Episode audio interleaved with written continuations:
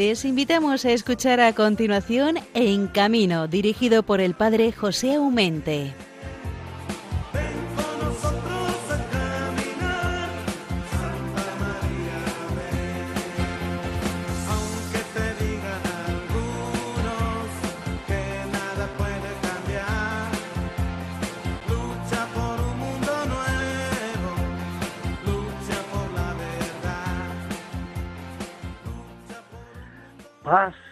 Bien en el Señor. Muy buenos días a todos los de Dios, ese Dios que por la mañana nos permite abrir los ojos y ver la luz, aunque está a estas horas, lógicamente, no es que las ventanas estén cerradas, es que es muy pronto, pero llegará el día y amanecerá de nuevo con esa caricia que Dios nos da cada mañana de regalarnos 24 horas para alabarlo y también para descansar. Siempre que estoy delante de los micrófonos de Radio María, me inunda todo mi ser de gozo, porque me permite estar con todos ustedes. Es verdad, y al mismo tiempo me siento responsable de que haga llegar a ustedes este programa mm, de calidad, de humanidad. Lo intentamos. Con la implicación de todos vosotros no será difícil lograr que este programa en camino sea acogido con la sencillez y humanidad de cercanía que Dios ha puesto en mí. Gracias de corazón por acompañarnos desde hace tantos años en esta tarea de hacer presentes las dos pastorales que el Señor ha puesto en mis manos. Por una parte, ser el padre de los circenses y feriantes, y por otra, como iglesia, salir al encuentro de los caminos para acompañar a los que como profesionales de la carretera o no, tienen la responsabilidad y el gozo de conducir alguno de los vehículos que llenan nuestras carreteras y calles. Gracias de verdad, gracias de corazón a todos. Cuando digo todos, digo todos, sin ninguna corta pisa a nadie. El corazón, los garantizo, es muy grande y todos caben en él. Quiero dar gracias y la bienvenida al programa a todos ustedes que sintonizáis Radio María. Son horas incómodas, tempranas, pero también a estas horas hay gente que está trabajando y hay mucha gente también que sale a trabajar. Ya sabéis que si no lo podéis escuchar ahora el programa, pues siempre podéis coger el podcast de este programa en camino y bajarlo, escucharlo cuando podáis. El viernes pasado tuve el honor de recibir en el Senado el premio Paul de Freno que concede la Fundación APSA de las manos del señor ministro del Interior. Es una consideración importante que ha puesto en los medios de comunicación la labor que la Iglesia viene haciendo desde muchísimos años. Exactamente comenzó así incipiente en el año 62, pero se consolidó aprobando la Iglesia esta pastoral de la carretera en el año 67. Como don Bienvenido sé que va a hablar después, al final de estas cosas, me remito allí para poder saber más sobre este premio y su significado. Quiere decir, no quiero hacerle competencia a mi querido bienvenido. Hoy vamos a tener con nosotros a doña María Pilar Álvarez, que ha sido artista de grandísimo éxito en lo que llamamos el número de perchas. Ha recorrido numerosos países y cosechado muchísimos aplausos allí donde ha aparecido, también como no, con su marido José, que es con quien ejercía su número. Seguramente que nos contará cosas muy bonitas y de sus graciosas actuaciones, pero también los muchos riesgos que conlleva este problema de las perchas. En la segunda parte del programa tendremos con nosotros a don Francisco Javier Fernández, que desde su tierra de Valencia nos va a hacer partícipes de una caída de bicicleta y las graves consecuencias que viene soportando. En el programa, fíjate, hemos, hemos tenido conductores hasta detractores, pero nunca un conductor de bicicleta. Seguramente que a muchos nos traerá muchos recuerdos cuando éramos pequeños o no tan pequeños y nos hemos caído una y otra vez, a lo mejor sin las consecuencias que le ha acarreado a nuestro hermano Francisco Javier. Para cerrar nuestro programa tendremos las secciones El Circo es Noticia de don Javier Said y Noticias en Carretera que como siempre conduce Bienvenido Nieto. Hermanos, creo que los ingredientes para pasar felices esta hora hasta las seis de la mañana, las cinco en Canarias, son buenos y seguramente que con vuestra asistencia óptimos de llegar felices a decir misión cumplida. Hemos realizado el programa con éxito. Como siempre les digo, si desean ponerse en contacto con este programa, pueden hacerlo a través de un correo electrónico en camino arroba radiomaria.es. Hermanos, comenzamos. Buenos días.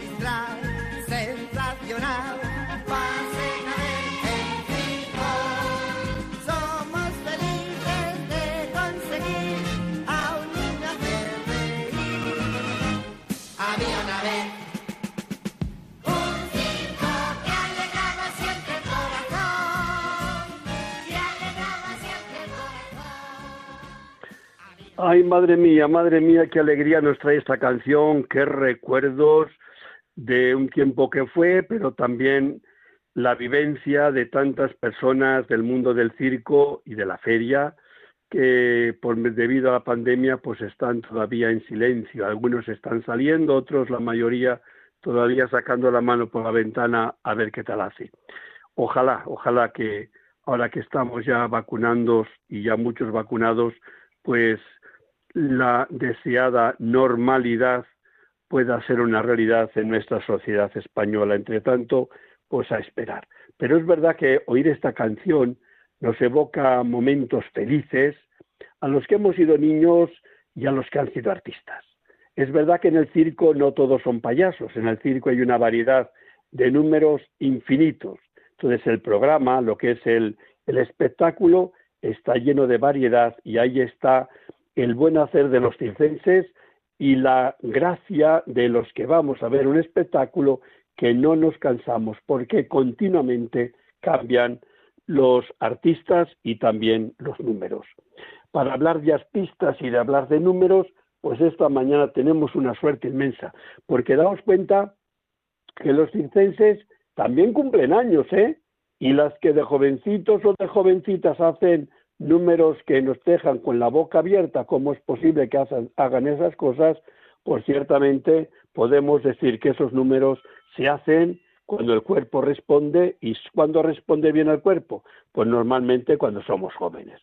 Después la edad nos baja de cualquier número de riesgo y nos pone en nuestro sitio, en las dos patitas a la calle, porque es así. Hay veces, verdad, que muchos circenses se renuevan eh, mm, ensayan y preparan otros números adaptados a su edad. No ha sido el caso, sin embargo, de doña María Pilar Álvarez, que ha gustado las mieles de los aplausos de los circos más prestigiosos que giraban por nuestro entorno en los años 70, 80, 90 y que ahora está felizmente también retirada, viviendo de recuerdos, no, de la realidad y del gozo de sentirse feliz de lo que ha hecho su vida en beneficio y gozo de los demás. Queridísima doña María Pilar, muy buenos días. Hola, buenas, ¿cómo estamos? Oye, pues que- me que- que- acabo de emocionar solamente de oír la canción de, de los payasos de la tele, me acabo de emocionar porque trabajamos con ellos y con Gaby, Miliki, Fofó, Miliki, Miliquito, estuvimos trabajando con ellos y son recuerdos pues que te, te llevan más allá. Oye, fíjate, el otro día, hace, día, hace dos o tres semanas, estuve Sí. con Fopito en, en Valladolid, Sí. también estuve en Burgos. Sí, Y, y claro, estas canciones no envejecen. No, no, y, no. y los, y los sí. niños, aunque sean pequeñines, pues ya les balbucean y las cantan, claro. Tienen a su lado Sí. los padres que las saben como tú y como yo, porque las han gustado en los años jóvenes. Todas, Pero mis es verdad, hijas, es ver- mis hijas todas eh, las que sabían. claro, digo que es verdad que el circo para ti, ¿qué recuerdos te trae ahora que lo ves ya desde eh, una misión cumplida? ¿Qué recuerdas? pues- Es decir, circo, ¿qué te dice la palabra circo? La palabra circo me emoción, me traslada a la infancia, me traslada a la ilusión, me traslada a la fantasía, me traslada a la vida, me traslada, no sé, a todo lo bueno, todo lo bueno, todo lo Claro, bueno que he vivido. Oye, Pilar, el circo decimos que es lo más imposible todavía, el- lo más increíble, lo más...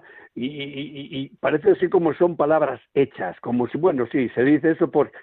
Tú que has vivido el circo de dentro y que has sabido lo que es el riesgo que te llega a la hora de Sí. actuar y hacer de tripas corazón, ay madre mía, que tengo que... Sí, que, que- primero fiarme de mi marido que esté bien y segundo, ala, Sí. arriba. y ¿cómo aunque sientes estés ese enfermo, momento que tienes llega la que hora? trabajar. Aunque estés enfermo, tienes que trabajar.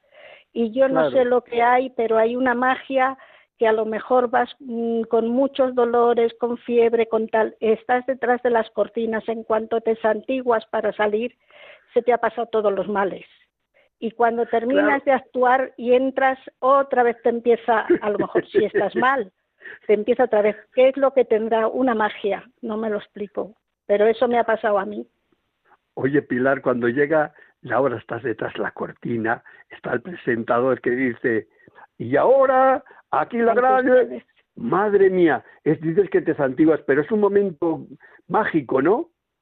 Sí, Soy yo, ah, entro yo ahora. Te- eso te sale de dentro, mm, es santiguarte y el pedir, pues es lo único. Y la mayoría de los artistas eh, en sus caravanas tienen una pequeña capilla eh, donde se reza antes de salir, siempre, siempre. Todos los artistas, eh, el que se juega la vida como el que no se la juega, suelen tener una pequeña capilla donde mm, rezas porque todo salga bien y, y todo vaya bien. Sí. Oye, claro, porque, hermana, cuando el número le hace una persona sola, pues oye, sé cómo estoy, Mira. se lo, se lo, pero con un, con un caso como el tuyo, por ejemplo, que erais dos, no es que yo estoy bien o estoy Sí. mal, es que debe Pero, estar perdona, también mi esposo. Me vas a perdonar un momentito, sí, sí, por pero el amor de Dios. hacíamos hacíamos dos números. Hacíamos un número que era el trío Helios, que era pintados en oro, en purpurina dorada, todo el cuerpo era de fuerza y equilibrio, ¿eh? y éramos el trío Helios, que trabajábamos con Germán, eh, marido de Atilina Segura, sobrina de Pinito del Oro. ¿Eh? O sea que él trabajaba con nosotros, nosotros con él, y luego aparte, pues eh, estando trabajando en ese número, eh, unos compañeros que eran de Bulgaria, pues nos enseñaron de la familia Christoph, nos enseñaron el número de las pértigas y mi marido y yo lo hicimos. Eh, gracias a Dios que yo no tenía vértigo y pude subirme a ocho metros de altura y conseguimos el número. Pero así hicimos los dos números, ¿eh? Los dos números. Trabajábamos mi marido y yo y el compañero en el trío Helios, número de oro, olímpicos en oro, y luego José y Mari en el número de las pértigas. Es el número de más riesgo. Oye, sabes que yo, yo vamos al circo, le, le gusto, le gozo, me siento feliz como un niño, pero los números difíciles, esos arriesgados, te digo la verdad. Cuando ya estéis en el suelo, los que le estás haciendo, respiro. Siempre tengo tensión, me creáis una tensión enorme, Pues justo porque os quiero. Entonces, ver esos números que son riesgos reales, que no es que porque les he dicho ayer y, antes de ayer y la semana pasada, hoy va a salir bien. Es que el riesgo es de cada vez que, que te pones a hacer el número. Y es el riesgo seguro, porque padre, estuvimos hablando una vez en el circo que estuvimos sentados juntos y había un número de pértigas, había un número de pértigas que la gente decía, ah, pero lleva loncha, ah, pero lleva loncha, lleva un arnés de seguridad. Yo trabajaba sin arnés de seguridad. Yo reconozco que el número hay que hacerlo exactamente igual y te juegas la vida exactamente igual, pero eh, el riesgo que corre una persona sin seguridad ninguna, pues porque se puede apagar la luz y estás a ocho metros de altura sujeta sobre la frente o sobre los dientes de tu marido a ocho metros de altura, es un riesgo que corre uno que, es bastante y no se sabe hasta que no hasta que no se deja.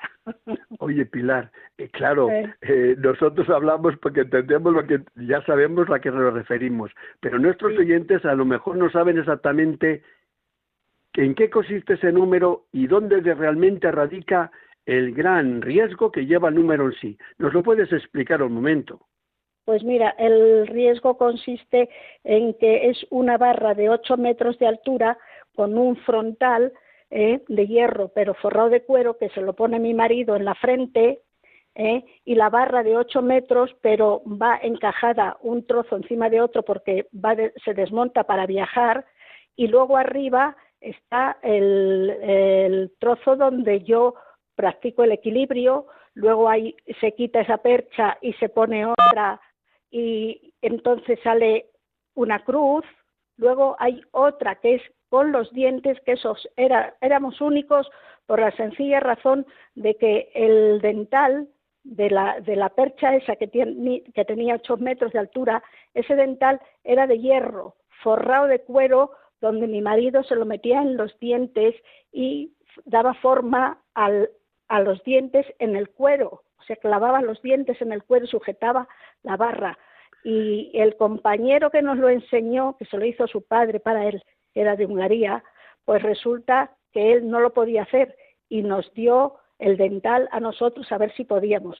En esa época no había nadie que lo hiciese.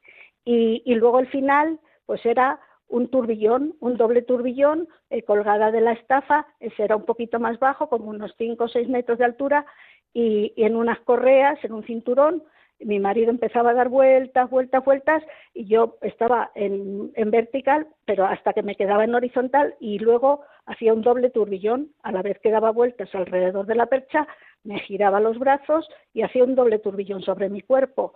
Eh, entonces es que es muy difícil de explicar porque la gente no, no lo comprende. no es un número español, ese número es de, traído de, mm, de la zona del este de Europa.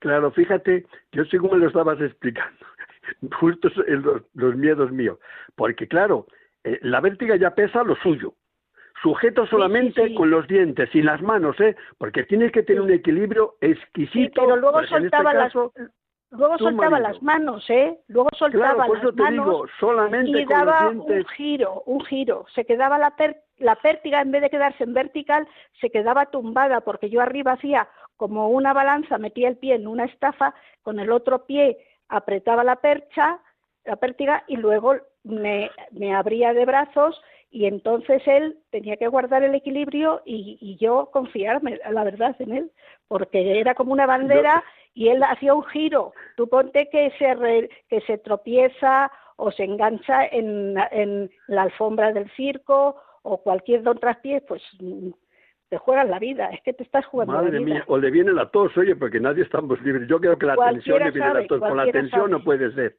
no puede ser, porque creará una tensión el pobre hombre. Saber que tiene a su mujer en esa altura haciendo, digo, quiere decir que tienes que tener una compenetración máxima, una compenetración. Mira, te, voy a, te voy a decir una cosa muy importante.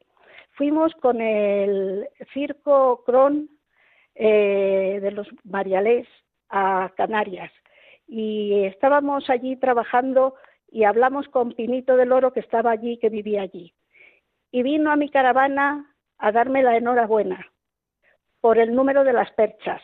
Y dije, pero si el número tuyo del trapecio es mucho más difícil, dice, no, no, dice, es que el vuestro es más difícil porque es una compenetración de dos personas para guardar el equilibrio, porque el trapecio corre un riesgo y es muy difícil y es muy peligroso. Era única, era única cuando vino. Sí, Pineta del Oro, la única. Cuando vino del Ringling, como Miss Mara, eran únicas las dos. Pero es a lo que voy. Pero a mí darme la enhorabuena cuando yo nunca he trabajado en el circo, que yo empecé tarde, empecé con 18 años, cuando me casé, me casé con 18 años y empecé a esa edad. No es lo mismo que cuando es una familia de circo de generación que empiezan desde pequeñas, ¿eh? porque empiezan desde pequeñas y ya están más mentalizadas, pero yo eh, no lo había hecho en mi vida. O sea, yo era peluquera. Oye, Pilar, el tiempo en la radio es oro y, todavía tenemos otros tres que hablar. Eh, por eso, pero sí que me gustaría eh, eh, me contaste una vez una caída que, te queda, que es tan graciosa, bueno, graciosa, graciosa ahora. sí, ahora tiene gracia. Sí, lo he contado ¿Cómo fue como esa caída de, de, tanta altura? Pues, pues mira, eh, yo se partió la percha, la del final, ¿eh? se partió por la mitad y caí abajo. Yo perdí el conocimiento. Esa fue de las últimas ahí perdí el conocimiento y me metieron para adentro, me tumbaron en una mesa y no sabían qué me había pasado.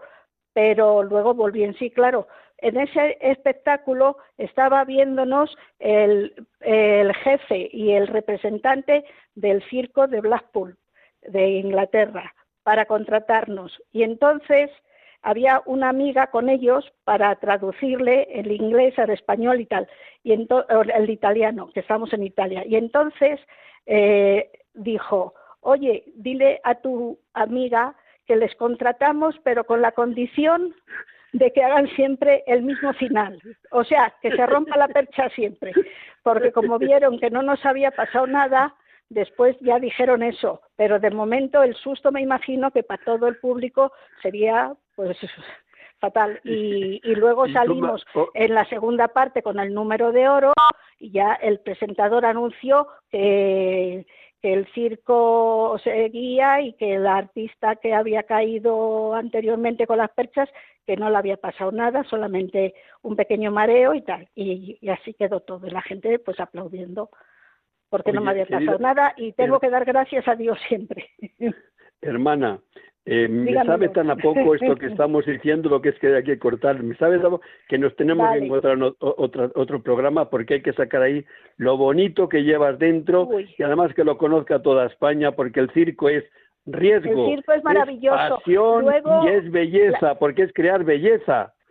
Es una humanidad, es un, no lo sabe nadie nada más que el que está dentro, porque es una cosa muy difícil de comprender, porque es una cosa, eh, el circo a nivel familiar, y es dificilísimo de ser familia de fuera, estar en otros trabajos y entrar en el mundo del circo, y encima triunfar, triunfar. Porque mi marido y yo cuando éramos novios andábamos dando vueltas por el alrededor del circo de Tonetti por la Plaza de Castilla y nos pensábamos ahí soñando si algún día podríamos tener una caravana y trabajar en el circo y así fue. Pilar, primera parte, porque es que si no hay, hay, un entero hay que sacarle mucho. El próximo programa serás invitada de honor para seguir porque me has encantado. Me, y, es ahí donde vemos el riesgo, donde vemos la belleza y donde vemos el carácter de esta gente, que haga frío o calor, esté bien o está mal, o eso. Entonces, de verdad, un abrazo para José, tu esposo, un abrazo que, que, que se vamos lo digo, a ver, se lo digo le quiero, de su parte. Le, quiero con locura. Y a, y a ti también. Entonces, que, que Dios os bendiga el próximo programa estarás ya citado, o sea que, que, aquí te tendremos y pues contaremos las buenas cosas que tienes que decirnos todavía. Hay anécdotas hay a montones, porque en el circo Con lo cual, vete preparándolas que el, el, próximo programa aquí te tengo. Hermana, un abrazo, que tengas un, buen día y con un abrazo bendición. Y muchas gracias y muchas gracias por acordarse de nosotros.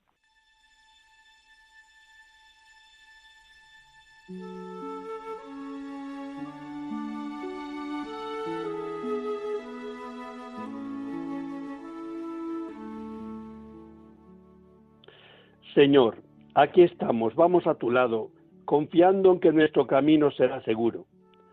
Al regreso estaremos salvos, tú que nos has mostrado siempre tus caminos.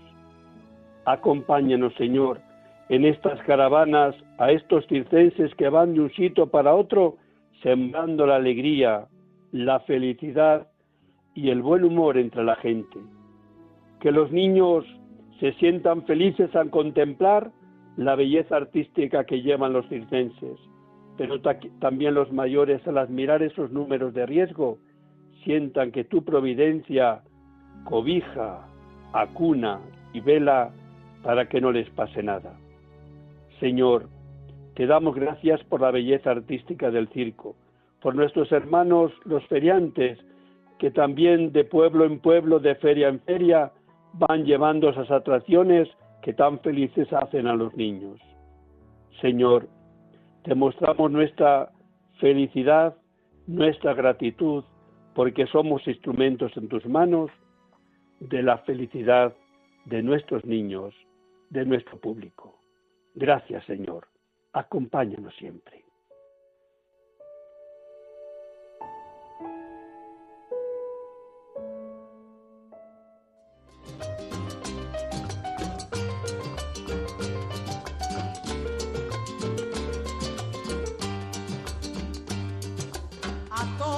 conductores, mi voz sirva de compás.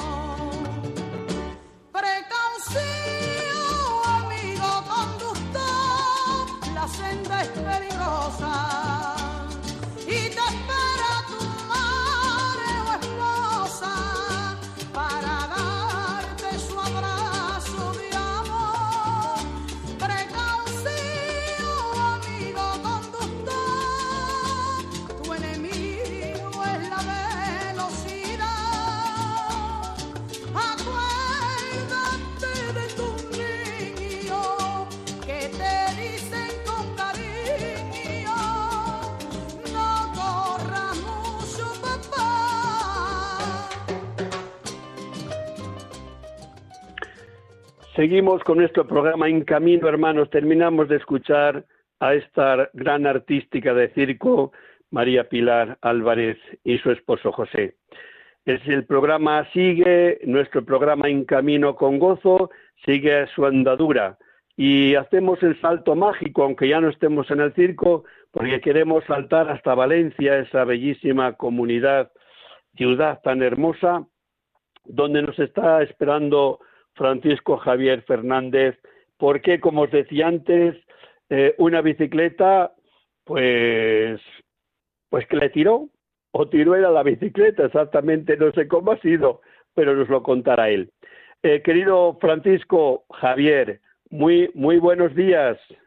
Muy buenos días, muy buenos días, hermano José. Oye, ¿cómo, cómo fue exactamente? ¿Tú tiraste la bicicleta o la bicicleta te tiró a ti? Pues parece ser que fue la bicicleta quien me tiró a mí. Claro, todos hemos, nos hemos caído de la bicicleta mil veces, porque cuando yo era pequeñito, madre mía, que no me he pegado buenos trompazos con la bicicleta dichosa. Solamente que los niños, somos niños, nos dices que son, estos niños parecen de goma. Vale, pero ya cuando se comienza a tener años, eh, ¿tu caída qué consecuencias ha tenido? Pues mi caída, pues la, consecuencia que tuvo mi caída fue una, una policontusión costal con fractura de costales y fractura de clavícula derecha. Es la, la, mala caída que, tuve. ¿Ibas muy veloz? No, no iba muy deprisa, iba a una velocidad normal. Lo, lo que pasa es que me pilló pedaleando de pie, no, no sentado, y con la mala suerte de que se rompe la cadena y me, y me pilló a mí pues en el aire hizo que yo saltara por delante de la bicicleta del manillar y cayera de mala postura contra el suelo. Oye, fíjate, me, al segundo estás diciendo esto, me viene a mi hermano, una vez fuimos mi hermano a llevar tabaco a mi padre que estaba segando en, lo alto de la montaña de mi pueblo. No es una gran montaña, pero es un, sí, tiene buenas bajadas profundas. La carretera, la carretera era el malas de entonces, ni siquiera estaba mambreada. Y fuimos en una sola bicicleta y al bajar la cuesta mi hermano me llevaba atrás, eh, pues sentado, ¿no? Él que él conducía. Hubo un bache, no sé si frenó o no, y yo salté por, por encima de, mi hermano y del manillar. Me hice allí lo que me hice y tengo todavía señales en el, así en la, mejilla de aquella caída de, pequeñín. Eso me lo has hecho recordar ahora, sí, de saltar por encima de, del manillar. O sea que también soy equilibrista. Sí, son, son marcas de guerra ya, que nos queda ya para, para toda la vida ya, sí. Oye, ¿y, y, y tú te estás reponiendo bien? Pues yo ahora eh, me falta un poquito aún más de recuperación, porque ahora conforme está el tema del, coronavirus, pues claro, la rehabilitación no me la, no me la estuvieron dando todos los días. Entonces solamente iba una vez por semana y, y, claro, yo creo que no es suficiente porque aún me falta algo de recuperación porque el brazo pues hago los movimientos eh, normal, que es levantar el brazo arriba, ponerlo en cruz y, poco más. Entonces lo que me cuesta es poner el brazo por detrás de la espalda, que es lo que me está costando porque aún tengo, me duele aún, tengo molestias y, es lo que me cuesta, aunque yo aquí en casa sí que hago gimnasia un ratito por la mañana, pero claro, no es lo mismo que lo haga un especialista, la rehabilitación, que hacerla uno propio en casa. Oye, hermano, eh, así que te tengo aquí a la mano. Eh, yo cuando voy por las carreteras, anoche mismo, sin ir más lejos, eh, era ya el anochecer, cuando te quieres dar cuenta que hay un ciclista, es que te pega sustos, porque, porque es así. Yo digo que, que a los conductores de automóvil o de camiones, los, los ciclistas nos pegáis muchos sustos no es porque no queremos hacer mal a nadie, porque no debemos hacer mal, pero ciertamente nos dais muchos sustos. Muchas veces, eh, ya te digo, en esas horas entre el atardecer y el anochecer, que, que no terminas de, de, ver muy bien, hay que llevar, de verdad, cuando no hay sobre todo arcén, que, que vais... ¿Por qué cuando conducís las, eh, vais caminando, algunas veces nos, nos ponéis nerviosos, al menos a mí, porque si hay dos o tres, os ponéis en parejas y, mm, de verdad que yo sufro, yo sufro por vosotros porque os puede pasar algo, pues, pero sufro también por los que llevan el vehículo, que a lo mejor se ponen nerviosos y tiran de, y, tiran de un acelerador, no, no lo sé, no lo sé. Sí, sí, sí, lo que, hombre, los ciclistas están obligados eh, a ir de dos en dos en paralelo. Hablando, pueden ir hablando, pues, pero solamente dos, dos ciclistas en paralelo. El problema está que, claro, cuando van en grupo, pues van dos y eso, eh, cruza el tercero y, eso entonces también es muy peligroso, claro, porque eh, aunque, aunque los que... Yo también tengo coche, entonces cuando me cruzo con un grupo de ciclistas, estamos obligados, aunque tengamos que pisar línea continua, pisarla, porque hay, hay que dejar una distancia de seguridad. Pero no debería, se debería tener un poco más de, conciencia a los ciclistas, porque claro, ellos, nosotros mismos, los que vamos en bicicleta, eh, pues claro, nos arriesgamos porque un, golpe de un coche eh, te pega contra ti, te pega a tu cuerpo. No es, no es contra cuando coche. cuando tú me dijiste lo del accidente de la bicicleta, yo enseguida pensé que un coche pues te habría atropellado, me tranquilizaste cuando dijiste que no, porque lo normal, lo normal es que sea algún coche que tropiece con alguna bicicleta y claro, las que tiene de perder es el ciclista, como de hecho así es, al año mueren bastantes ciclistas atropellados. Nada, sí, yo, yo iba solo, justamente iba solo y cuando caí, claro, yo me, eh, fueron unos segundos que yo ya no, no sabía ni lo que me había pasado ni dónde estaba y justamente no pasaba nadie, ni coche, ni moto, ni bicicleta, no pasaba nadie.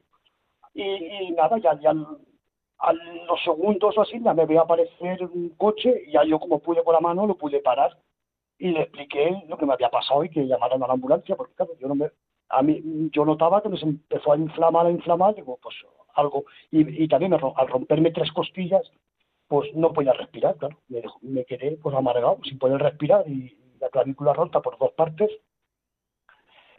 Pero bueno, nos alegramos, Javier, nos alegramos que no haya sido la culpa, aunque sea sin querer, de ningún vehículo, de verdad que vehículo, porque también también para el conductor de un vehículo ser el autor de esto le, marca mm. para siempre. Por eso me alegré cuando me dijiste que no que no era ningún vehículo. Pero a ti, eh, ¿todavía ya has vuelto a coger la bicicleta? ¿Tienes miedo a la bicicleta? ¿Cómo, te ha quedado? Eh, sí, sí, sí, le he cogido, le he cogido, le he cogido miedo, sí y le he cogido miedo y aún no, no, no, he vuelto a coger la bicicleta aún. No sé si es porque como aún no estoy recuperado del todo, porque aún, claro, aún tengo molestias y, y al ponérmela ahí, como tengo puesto una prótesis, pues claro, también tengo miedo que, claro, si cojo una bicicleta que me vuelva a caer y ya es lo que me faltaba.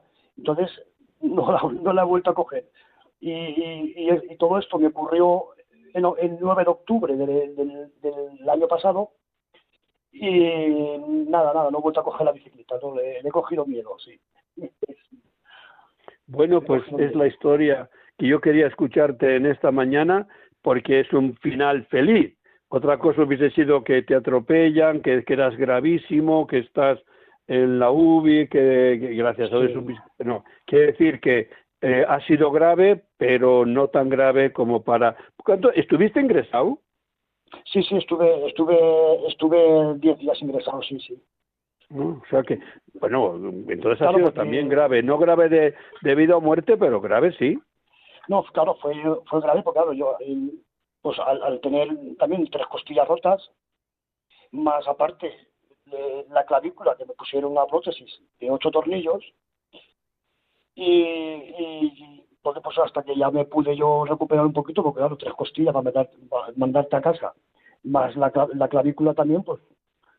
Y entonces, bueno, ingresé, ingresé el día 9, que fue cuando tuve el accidente, y justamente pues pilló festivo, pilló fin de semana, y entonces no me pudieron operar hasta el, lunes. O así, creo que era, creo que caía el lunes. Ahora no, ahora no estoy seguro porque no, no me acuerdo así mucho y, pero sé que me pilló festivo o, fin de semana. Y claro, entonces ya fueron tres días antes de la operación, luego ya me operaron, ya estaba, estando ya, estaba ya operado, pues hasta que ya me pudieron dar el alta porque ya vieron que, las costillas ya iban mejor, me, me podía mover un poquito, pues eh, ya me mandaron a casa, pero sí, estuve nueve, nueve o diez días, sí, estuve en eso. Pues nada, querido Javier, que nos alegramos enormemente de que ha terminado bien en lo que cabe, aunque todavía tienes que hacer un camino, pero vamos, aquí estás vivito y coleando y aquí estás en nuestro programa en camino dedicado a la pastoral de la movilidad de la carretera. Así que gracias de tu intervención, eh, cuenta con mi cariño y bendición y, adelante, no le cojas miedo a la bicicleta que seguramente que te está esperando nuevas experiencias, pero con, con seguridad vial, ¿vale? Vale, pues muchas gracias a usted también. Un abrazo, hermano. Vamos a terminar con la oración a la Virgen de la Prudencia que nos dé esa gracia de ser prudentes en todos nuestros desplazamientos. Que Dios te bendiga, hermano. Igualmente, que Dios le bendiga.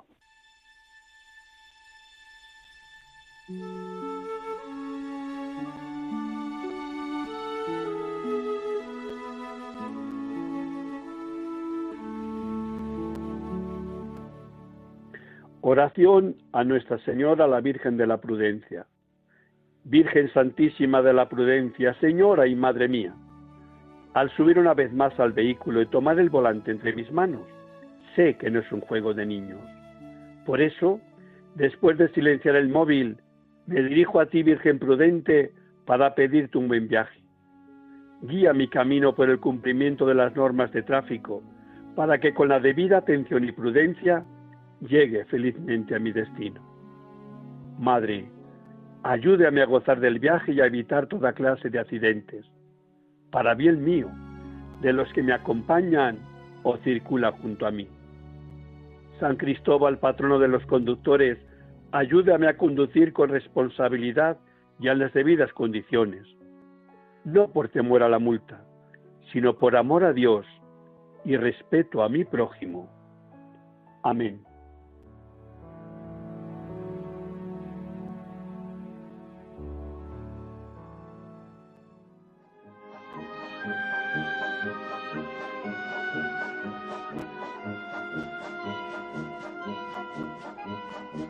El Circo es Noticia con Javier Sainz.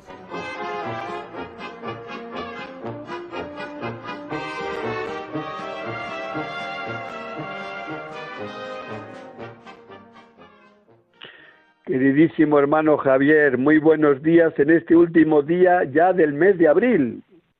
Pues sí, hola, buenos días. Buenos días. A ver qué nos has preparado, hermano. Bueno, pues esta mañana estoy muy contento y claro, quiero felicitarte por el merecidísimo premio que acabas de recibir de la prudencia en, en la carretera, ¿eh? que me pone muy, que además es muy merecido, ¿eh? que supongo que te habrá felicitado mucha gente, pero que como sé que eres persona modesta y humilde, pues no estarás engreído, ¿eh? Pero que lo mereces y además a mí me pone muy contento. ¿eh? Felicidades. Muchas gracias, hermano. ¿Cómo se ve que me quieres, eh? A ver, es que quien te conoce es como si te conocieras de toda la vida. gracias, gracias, de verdad. Venga. Bueno, pues vamos a ver, ¿qué he pensado para hoy? Bueno, pues yo he pensado para hoy en recordar a un grandísimo artista de circo, que además recibió el Premio Nacional de Circo del año 2000, que era un rulista fenomenal, ¿verdad?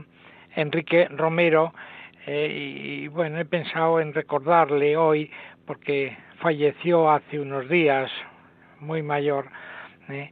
y después de 56 años de feliz matrimonio, con Ana Teresa Polo o Piloña, ese es el nombre, pero luego lo cortaron a Polo, que era tía del famoso domador Quique Polo del circo Caos, en un matrimonio además que tuvieron, eh, ¿verdad? Este Enrique Romero y Tere Polo, pues tuvieron tres hijos, Ricardo, Jorge y Jürgen, que fueron de jóvenes muy buenos artistas de circo, pero bueno, como el padre les dio unos estudios, etcétera, pues luego acabaron yéndose a otras profesiones que yo llamaría algo así como civiles al lado de la circense. Bueno, este este Enrique Polo, perdón, no, estoy hablando de Enrique Romero, no no del tío de Tere Polo. Bueno, este Enrique Romero en realidad se llamaba Enrique Riquelme Romero, pero él tomó el apellido materno, el apellido de su abuelo materno, Eugenio Romero, que fue un magnífico artista de circo con un número sensacional, la flecha humana, que le permitió ahorrar y acabar teniendo el Circo Maravillas. Un nombre muy bonito para circo, quizás sea de otra época, claro que eran los años 20 y 30 cuando, cuando lo tuvo, bueno, y eh, triunfó con él, era, además de buen artista, fue un gran empresario, y tuvo cinco hijas, todas muy guapas, ¿eh? Sabina, Marina, Amelia, aunque la llamaban Nelly, Amelia, Rosita y Lucina. Y entonces, como era muy buena persona, muy inteligente, este Eugenio Romero, pues contrató a una troupe de payasos que eran cinco hermanos. Dijo, bueno, aquí mis cinco hijas encontrarán marido. y casi, casi fue como la película esa tan bonita de siete novias para siete hermanos, ¿no? Porque efectivamente los Riquelme, Juan, Salvador, Francisco y Humberto, bueno, pues Salvador se casó con Marina, ¿eh? Humberto se casó con Amelia, bueno, y Francisco fue novio de Lucina, pero bueno, no se entendieron y nos llegaron a contraer matrimonio y Francisco pues fuera de ese circo eh, encontró una novia Isabel Pajares y se fue a otro circo y bueno, pero bueno, de todas maneras creo que es una historia bonita, ¿no? Esto de unos hermanos con unas hermanas. Muy bonita. Eh, gracias. Sí, a mí le tengo cariño a esa historia. Bueno, este Enrique Romero, por lo tanto, es hijo de Marina Romero y Salvador Riquelme, y por eso su nombre es Enrique Riquelme Romero, pero prefirió el apellido materno, primero porque era quizá más bonito y segundo porque era del, del abuelo triunfador, ¿no? Se casaron en 1966, o sea, 56 años de muy feliz eh, matrimonio, recibió el Premio Nacional de Circo en el año 2000 y, bueno, fue un ejemplo porque era una persona que el circo al que llegaba era tan simpático, ¿eh? que creaba un buen ambiente nada más llegar, era simpático, era solidario con los demás ¿eh? y era muy buena gente, muy buena persona y bueno, se le quiere mundo, mucho en el mundo del, del circo. La pena de los artistas, claro, es que a diferencia de los músicos o a diferencia mm, de los actores de cine, pues claro, ellos dejan sus películas y dejan sus canciones y los artistas, bueno, dejan su número, pero en el recuerdo, sobre todo entonces que no había vídeos, y me ha dado un poquito de pena que haya fallecido y no se ha, ah, no se le ha acordado demasiado aunque tú le has recordado en la misa de la Basílica de la Concepción del otro miércoles, le has mencionado, pero yo he pensado que hoy, pues un poquito más, eh, contar un poco su vida, ¿eh? no sé si Javier, trajera. Javier, hemos hecho justicia a nuestro hermano, le ha recordado además, lo hemos hecho con cariño, o sea que yo te felicito porque nos le has puesto eh, prácticamente en bandeja y nos has eh, dado ese gusto de, de, conocerlo un poquito más, pero también ese esparcimiento que llevaba, esa creatividad, cuando llegaba él parece que se quitaban las penas porque lograba crear ese ambiente acogedor donde él llegaba. O sea que creo que nomás no podemos decir una persona buena que ha procurado también hacer el bien donde llegaba. Y lo más bonito que podemos tener una persona, que nos ha dejado un gran recuerdo. Pues sí, efectivamente, yo creo que así ha, así ha sido. Bueno, y espero haber cumplido un poquito mis minutos, ¿no? De, de, de camino, ¿no? Además, con mucha complacencia he escuchado tu relato de esta mañana. Querido hermano, que te mando un fuerte, fuerte abrazo y ya sabes que el corazón para ti siempre le tengo abierto. Muchas gracias, Padre.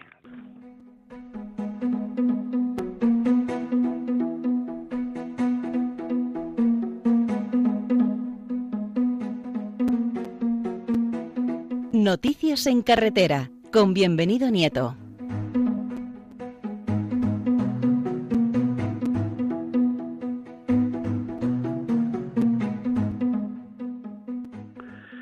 Mi querido bienvenido, nunca mejor dicho, buen día 30 de abril, finales ya de este mes bendito que nos abre mayo. Muy buenos días y la esperanza viene en mayo con María, con la que comenzaremos el mes. Y como usted no es nada de mariólogo, ¿verdad? Pues no, no, no, no, me gusta la Virgen, no. no. bueno, pues eh, querido don José, muy buenos días y buenos días a todos los oyentes. Y hoy es noticia. Hoy, hoy es noticia don José Aumente Domínguez. Hoy es noticia el director de este programa. Hoy es noticia el director de la pastoral de la carretera de la conferencia episcopal. Y hoy es noticia porque hay que darle la enhorabuena.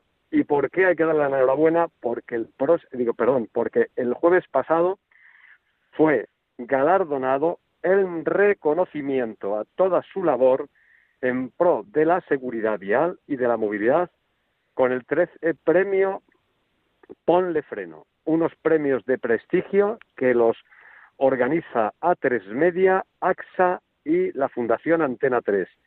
Es algo memorable, algo que hay que loar y algo que hay que agradecer. Primero a don José, por todo este tiempo que lleva al frente de la pastoral. Y también creo que es de justicia a el reconocer la labor iniciada por ese cura de Somosierra, aunque él no es nativo de allí, ¿verdad? Pero casi todo el mundo le conoce como el cura de Somosierra, que es don José oh, Medina. Bienvenido, ha estado toda la vida de cura prácticamente allí, o sea que es de Somosierra más que los de Somosierra. Pues sí, así es, así es. Y la verdad es que el padre Medina, don José Medina, fue el que impulsó, el que inició y el que ha hecho posible que durante más de 55 años ya la pastoral de la carretera esté presente en todas y cada una de las carreteras y de las calles españolas. Don José, enhorabuena. Hoy es noticia. Hoy es noticia porque, porque de alguna forma también se reconoce esa labor que se realiza día a día en la carretera y se realiza por parte de la Iglesia. Esa que en algunos casos es vilipendiada, no reconocida, silenciada, ignorada. Pues bien, la pastoral de la carretera también está ahí, con las personas que necesitan ayuda. Ayuda en algunos casos material, económica, pero también espiritual. Y eso se agradece, y se agradece mucho que la pastoral de la carretera esté al lado de los que más sufren, porque cuando el dolor del ser humano no descansa, la Iglesia tiene que velar, y en la carretera se tiene que velar mucho, desgraciadamente. Y esa vela es algo que la carretera lleva haciendo la pastoral desde hace 55 años, que se dice pronto. Por eso, don José, enhorabuena, de verdad. Eh, hay que felicitar a la pastoral de la carretera, al director de la pastoral de la carretera y también, hay que decirlo, felicitar a este programa que influye y que de alguna forma divulga y previene esas conductas y esos comportamientos que hacen que muchas veces luego se tengan que lamentar ese tipo de siniestros viales que se llevan por delante la vida de las personas y la ilusión de las personas. El día que te entregaban el premio, al que no pudimos acudir, aunque yo lo sabía, porque estábamos propuestos, pero en un principio no se pudo acudir por el tema de las medidas de seguridad, pero sí que ya nos hemos podido enterar de todo lo que sucedió y de todo lo que aconteció, y tuviste un recuerdo para mucha gente, pero, pero efectivamente hay que enmarcar ese momento en el cual hacías memoria a esos camioneros y hacías memoria también hacia el lema que va a ser este año, que ya lo adelantaste de la jornada de responsabilidad del tráfico. Sé buen samaritano, cuida de él, cuida de él. Y ese es y esa es lo que desde el objetivo principal de la carretera se trata, cuidar de las personas y en ello estamos. Así que, don José, enhorabuena. Y hoy esa es la noticia. Podría dar muchas más, pero no vamos a, de alguna forma, a ensombrecer o vamos a apagar la noticia como tal con otras noticias. Hoy la noticia es que esta casa se tiene que sentir muy orgulloso de la labor que se realiza en la pastoral de la carretera. Y a don José darles las gracias otra vez, como se la damos todos los que le apreciamos, todos los que estamos con él. Pero no solamente nosotros. El otro día me decía que eh, había tenido mucha trascendencia. Pues claro que tiene que tener trascendencia. Por supuesto que tiene que tener trascendencia. Porque esto es el reconocimiento a un mérito de mucho tiempo y de mucha perseverancia. Así que, don José, enhorabuena. Muchísimas gracias, bienvenido. Eh, me siento abrumado y es verdad, agradecido porque hemos dado visibilidad a un trabajo que tú, yo y todos los delegados de España vamos haciendo en lo escondido día tras día, año tras año, y yo creo que este premio es para toda la pastoral de la carretera, que año tras año estamos dando lo mejor de nosotros mismos. Así que yo como director del programa, director de la pastoral de la carretera con el episcopal, hermano, en ti como delegado diocesano, te digo gracias por estar en al pie de, del cañón todos los días, llevando esta palabra y este aliento también a las carreteras. Así que gracias de verdad, bienvenido a tus palabras cariñosas, que agradezco infinitamente. Gracias a ti. Y además otra cosa importante que creo que también se debe resaltar, porque es que hay veces que hay que decirlo porque hay que decirlo. Cuando la Iglesia hace la campaña, y ahora que vamos a entrar en la campaña de la renta por tantos, esto es otra labor que se hace por tantos en este ámbito de la pastora de la carretera. Por tantos. Una más, don José. Muchísimas gracias. Muchas, muchas gracias, hermano. Que Dios te bendiga. Dios te bendiga. Un abrazo. Y la Virgen que nos acoja en este mes de mayo que estamos para comenzar. estamos dedicados a ella. A este mes es a ella. No, José, por cierto, sin olvidarnos, por supuesto, de la Virgen de la Prudencia para que acompañe a todos los conductores. Queda dicho. Bueno, hermanos, pues con estas eh, panegírico que agradezco ciertamente, porque vamos a tener falsas humildades, de nuestro hermano bienvenido, damos por terminado nuestro programa En Camino. Comenzamos allí con aquella artista tan hermosa, Pilar, que la hemos dicho que venga otro día porque tiene tantas bonitas cosas que contarnos de esa vivencia circense y su marido José. Pero también hemos visto a Javier, Francisco Javier, que nos ha contado esa caída de la bicicleta tonta, pero que le ha tenido aparcado y todavía le sigue eh, sin poderse montar en ella. Y como no, a Javier ya bienvenido, pues que con esas alabanzas a unos y otros, pues me han hecho enrojecer, pero también agradecer que no somos nada, nada si no tenemos detrás gente que nos apoya y nos sostiene.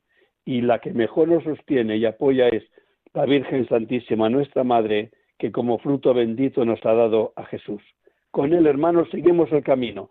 Que tengáis un feliz día, final mes de abril, y que el mes de mayo, con todas sus flores y belleza, se las entreguemos a la Virgen, que Madre nuestra es. Buenos días.